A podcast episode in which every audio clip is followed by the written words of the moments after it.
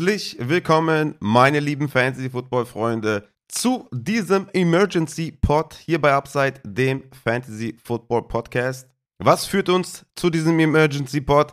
Ich glaube, ihr habt es mitbekommen. Christian McCaffrey wurde tatsächlich doch getradet und auch zu einem etwas anderen Preis als vorher vermutet wurde, beziehungsweise ausgesprochen wurde von den Panthers. Und zwar geht Christian McCaffrey zu den San Francisco 49ers und die Carolina Panthers bekommen dafür für ihr ja, Face of the Franchise, ja, wie man so schön sagt, einen Second Rounder, einen Third Rounder und Fourth Rounder in 2023 plus noch einen Fifth Round Pick für das Jahr 2024. Also immer noch ein respektabler Preis, würde ich sagen, für einen Running Back mit einem fetten, fetten Vertrag. Also das, also das ist schon ein relativ merkwürdiger Deal, würde ich sagen, aus Niners Perspektive. Aber das ist ja egal. Da, damit können sich irgendwie andere Leute beschäftigen, die NFL-Podcasts machen. Wir sind hier im Fantasy Football und da muss man natürlich jetzt sagen, was hat das Ganze für Auswirkungen auf die verschiedenen Skillspieler? Denn wir haben hier natürlich mehrere Spieler, die hier klar involviert sind. Und das gilt es natürlich jetzt hier zu beleuchten. Und ich hoffe, das Ding kommt hier noch vor 18 Uhr. Ich denke, da ja, laufen die meisten Waivers bei euch durch. Also kommen wir doch mal zum Teil der Carolina Panthers erstmal. Hier muss man natürlich sagen, dass Christian McCaffrey natürlich, ja, enormer Workhorse war. Ja, also Snapshare von 85,5%, Platz 1 in der NFL unter allen Runningbacks. Opportunity Share von 87%, auch hier Platz 1 unter allen Runningbacks. 42 Targets auf der Running-Position bisher gesehen, Christian McCaffrey. Also hier ist viel offen, ja, ganz klar. Und jetzt stellt sich natürlich die Frage, wer sieht jetzt diese ganzen Shares, ja? Deontay Foreman haben wir noch bei den Panthers und Chuba Hubbard vor allem, die da jetzt die Rolle einnehmen können. Deontay Foreman, denke ich, ist da der erste offensichtliche Name, der einem in den Sinn kommt, weil Foreman auch schon ein paar Snaps gesehen hat, da im Backfield, auch mit McCaffrey. Foreman insgesamt in dieser Saison mit zwölf Opportunities, allesamt im Rushing Game, also keine Targets gesehen. Und hier haben wir, glaube ich, den springenden Punkt auch in dieser, in dieser Offense, beziehungsweise wenn McCaffrey weg ist, wo ich jetzt noch nicht genau weiß, wie das aussehen soll. Ja, Foreman ist ein klarer Rusher. Chuba Hubbard, der zweite Running Back, auch ein Running Back, der eher übers Rushing kommt und weniger übers Receiving. Hat in der Saison bisher sechs Opportunities gesehen im Rushing und eine Opportunity im Receiving tatsächlich. Bei Chuba Hubbard wissen wir auch, wie es aussehen könnte, wenn er Leadback ist. Hatten wir letztes Jahr ja gesehen bei den Panthers, als McCaffrey ausgefallen ist. Da hatte er zwischendurch gute Werte, vor allem auch im Receiving tatsächlich. Das ging dann ein bisschen runter später, auch was die Rushing Workload angeht, hat man das dann ein bisschen auf verschiedene Schultern verteilt letztendlich. Aber ich denke, wir können hier fairerweise davon ausgehen, dass Deontay Foreman der klare, beziehungsweise der eindeutige Rushing Leadback sein wird und Chuba Hubbard vielleicht mehr auf Third Down, Two-Minute Drill, also Receiving Work sehen wird bei den Panthers. Und man muss natürlich festhalten, dass die Panthers ein extremes Code-Team sein werden, ja. Waren sie eh schon. Aber ich denke jetzt mit, also McCaffrey war natürlich der, der Motor auf jeden Fall der Offense.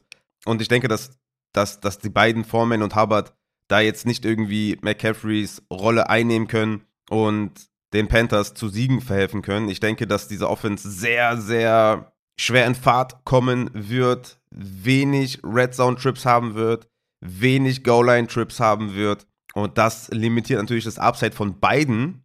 Trotzdem ein Leadback von einer Offense willst du schon mal auf jeden Fall haben. Das ist mindestens mal irgendwie so Running Back 3 Region, also Flex Appeal, werden Foreman und Harbert auf jeden Fall haben. Ich denke, nach den ersten Tagen oder nach den ersten Wochen, nach den ersten Spielen, werden wir da ein klareres Bild haben, wer was sieht.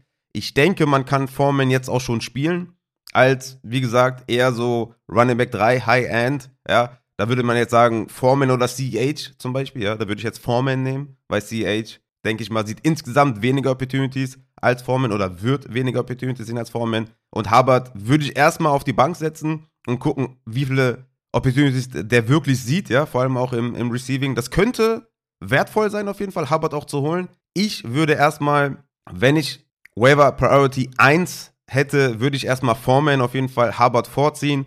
Und auch was das Bidding angeht, würde ich für Foreman um die 20% rausknallen. Je nachdem, wie needy man ist. Ne? Ich habe zum Beispiel auch ein paar Ligen, wo ich sehr needy bin. Und da, also, da knall ich auch mal 70% oder 60% raus.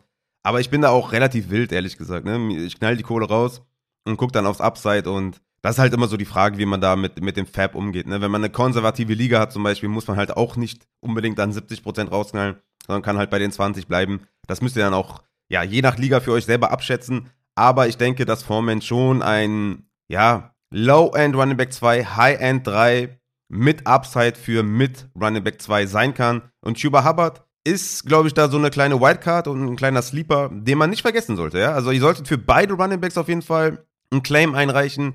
Für Hubbard würde ich natürlich dann deutlich weniger als für Foreman bieten. Ja, wenn ich jetzt für Foreman 20% sage, würde ich für Hubbard 10% sagen. Maximal tatsächlich 20% wäre wirklich das Maximum für Hubbard weil ich schon wirklich davon ausgehe, dass Foreman da der, der Leadback sein wird. Aber es könnte auch wirklich crowded werden, ja. Also, wenn man jetzt so nach Snaps geht und nach, nach Opportunities geht, würde ich sagen, sehe ich da leichte Vorteile für Foreman auf jeden Fall. Aber es könnte halt schnell in so eine Richtung gehen, dass Chuba Hubbard mehr auf dem Feld stehen könnte, weil er vielleicht die Passing Downs sieht, ne?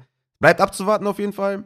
Ich würde schon klar Foreman da vorne sehen und da, was das Bieten angeht, auf jeden Fall ja ordentlich mehr bezahlen als für Harvard, aber es könnte, wie gesagt, crowded werden. Und es ist eine schlechte Offense. Ja? Das darf man auf jeden Fall nicht vergessen. Red Zone Trip, Pace, Endzone Trips, ne? das ist alles sehr wichtig und wer weiß, ob sie noch DJ Moore irgendwie traden oder sowas. Das, das könnte schnell ugly werden. Ne? Kommen wir zur Gegenseite, zu den San Francisco 49ers.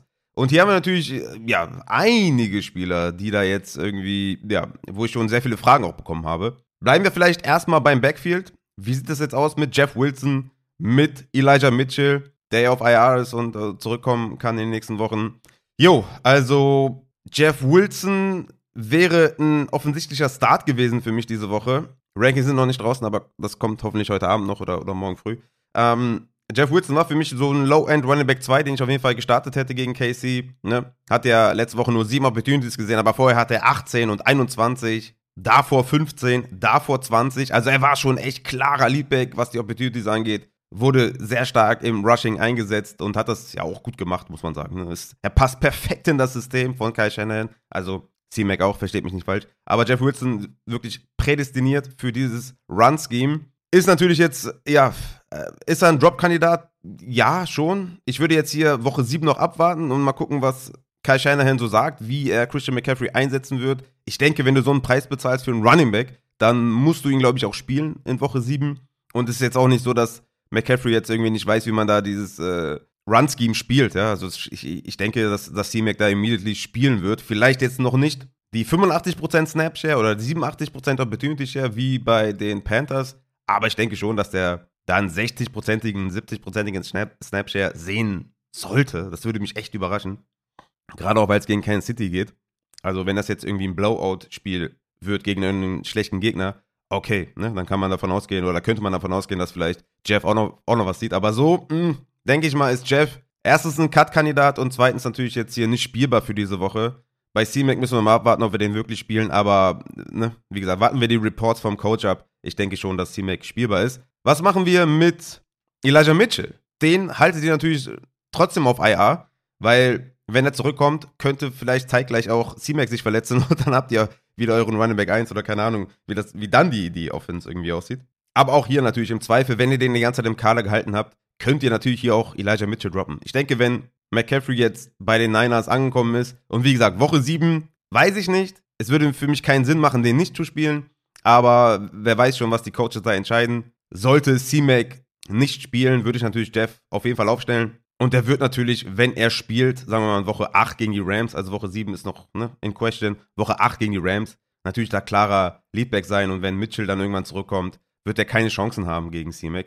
Deswegen sind sowohl Jeff als auch Elijah Mitchell Drop-Kandidaten. Nur bei Jeff würde ich echt aufpassen, den jetzt zu droppen, weil es kann wirklich sein, dass der gegen Kansas City spielt. Ja? Also deswegen, wartet da auf jeden Fall nochmal ab. Aber es ist natürlich ein enormer Hit für Jeff Wilson und Elijah Mitchell, aber das äh, sollte jedem klar sein. Was ist mit den Receivern? Debo Samuel, Brandon Ayuk und George Kittle. Da kamen auch einige Fragen bezüglich Debo Samuel vor allem. Brandon Ayuk ist ja, ja, war ein Waiver-Target und ist ein Boom-Bust-Spieler mit, mit Deep-Targets und sowas.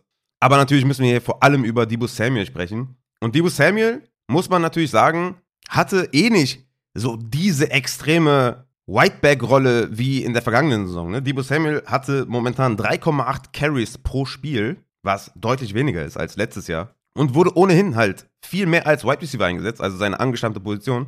Hatte einen Target-Share von 27% und insgesamt 47 Targets, was natürlich dann 7,8 Targets pro Spiel macht. Und Debo Samuel mit einer ja, ganz ansprechenden Saisonleistung bisher, ne? Running Back, äh, Wide Receiver 15 per Game bisher. Und davon kam halt sehr viel übers Receiving. Ne? Er hat am Boden einen Touchdown gemacht und 136 Yards erlaufen in sechs Wochen. Da seht ihr auf jeden Fall schon, dass einiges davon halt durch das Receiving kam. Und für mich ist da auf jeden Fall das Buy-Low-Fenster offen. Also ich habe jetzt von vielen gesehen, sell high, sell high. Ich würde eher sagen, Buy-Low-Fenster ist offen. Weil die Offense wird natürlich jetzt auch ein bisschen unpredictable sein, ja, mit McCaffrey, mit Debo, mit Kittel, die natürlich auch, ja, vielseitig sind. Ne? Also du kannst viel Motion jetzt spielen, also noch mehr als ohnehin schon. Du hast natürlich viele Packages jetzt auch in der Red Zone, in der Endzone. Die Gegner müssen natürlich McCaffrey jetzt mehr respektieren, als sie es vielleicht bei Jeff getan haben. Die Boxes könnten voller sein. Es könnte mehr Raum geben für Debo oder für die Receiver jetzt allgemein. Ne? Wie gesagt, Ayuk würde ich da ausklammern, weil Ayuk ist halt ein Wide Receiver 4, kind of. Wenn er eine gute Woche hat, Wide Receiver 3, kind of. So, das ist eh dann Ne? Spielst du den, spielst du nicht, kommt auf deine Optionen an. Aber Debo ist ja ein klarer Starter. Wir reden hier von einem Top 15 Wide Receiver. Deswegen rede ich jetzt eher über Debo Samuel. Und wie gesagt, für mich ist das bei Laufenster offen für Debo Samuel. Ich denke, seine Rolle wird, ja, im Rushing, ich weiß nicht, wird die wahrscheinlich sogar gleich bleiben, oder? Also 23 Rushing Attempts in sechs Wochen. Ich denke, das wird vielleicht ungefähr gleich bleiben, dass man ihn trotzdem noch ins Backfield rotiert.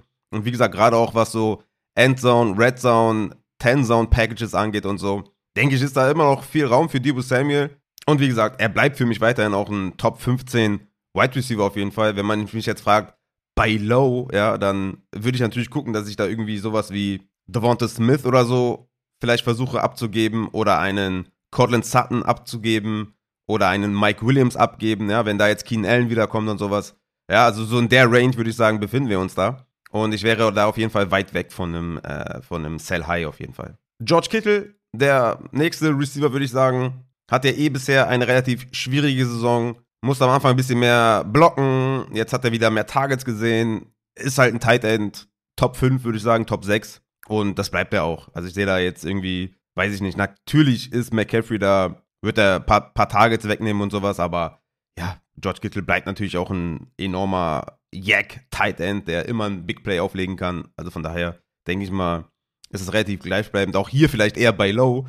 Ja, viele, viele machen jetzt irgendwie Panik, was so die Receiver angeht. Ich würde da halt anders vorgehen und sagen, ey, bei Low, weil wenn überhaupt, wird es halt minimal weniger werden, weil man darf ja auch nicht vergessen, dass Jeff Wilson seines Zeichens halt auch wieder, also auch viele Opportunities gesehen hat, ja. Natürlich weniger Targets als jetzt ein C-Max sehen wird, wahrscheinlich. Aber im Endeffekt waren die Niners jetzt kein, kein äh, Pass-First-Team. Ne? Also Jimmy Garoppolo hatte letzte Woche gegen Atlanta 41 Passing Attempts, was ganz klar Season High war. Vorher war es bei 30, 27, 29, 21. Ja, also man hat schon eher auf den Run gebaut. Und für Jimmy ist natürlich äh, richtig nice, ja, einen McCaffrey zu bekommen. Da kannst du mal einen Dump-Off-Pass werfen und äh, ja, McCaffrey wird da mit einiges anstellen. Also für ihn natürlich auch ein kleiner Boost, würde ich sagen. Aber ist ja ohnehin gegen Kansas City ja ein sehr guter Streamer diese Woche. Und wie gesagt, für Brandon Ayuk würde ich sagen, ändert sich eh nicht viel. Er ist ein Boom-Bust-Wide Receiver, den, ja, dem man jetzt nicht unbedingt stark vertrauen kann. Aber auch hier werden sich natürlich gewisse Räume öffnen, ja. Man muss viel natürlich underneath und in der Mitte verteidigen und für Brandon Ayuk könnte das auf jeden Fall ja ein paar Boomspiele mehr vielleicht bedeuten, ein paar mehr freie Räume downfield. Da würde ich jetzt einfach, ja, wenn ich den geholt hätte vom Waiver, dann würde ich da einfach jetzt abwarten und gucken, wie sich das alles verteilt. Aber zum Schluss müssen wir natürlich noch zu Christian McCaffrey kommen, der natürlich jetzt hier ein Top 3, 4 Running Back natürlich bleiben wird. Ist ja keine Frage. Mit Jimmy G hat er auf jeden Fall auch einen, auch einen Running Back, der ihn da auf jeden Fall target-wise bedienen wird, da ein paar Dump-Off-Pässe werfen wird. Also von daher, ich denke, wir haben hier overall gesehen, bis auf Jeff Wilson und Elijah Mitchell nur Gewinner. Ja, wir haben jetzt bei den Receivern der Niners, kann ich mir nicht vorstellen, dass das irgendwie negative Auswirkungen hat. Das Team sollte besser werden, in Anführungszeichen. Aber das Team hat jetzt einen Elite Running Back und mal gucken, was Shanahan damit anstellt. Bei Low Debo, bei Low Kittel, behaltet normal Ayuk auf jeden Fall auf der Bank und droppt auf jeden Fall erstmal nicht Jeff Wilson. Ja? Also das ist vielleicht auch nochmal ganz wichtig. Woche 7 ist noch nicht ganz sicher, was passieren wird. Ja? So, von daher würde ich sagen, haben wir hier Emergency Pod abgeschlossen und wir können hier das Ganze abschließen. Werde jetzt gleich mit der Matze die Start-Sits aufnehmen für Sonntag und würde mich damit auch verabschieden, meine Lieben. Hau rein!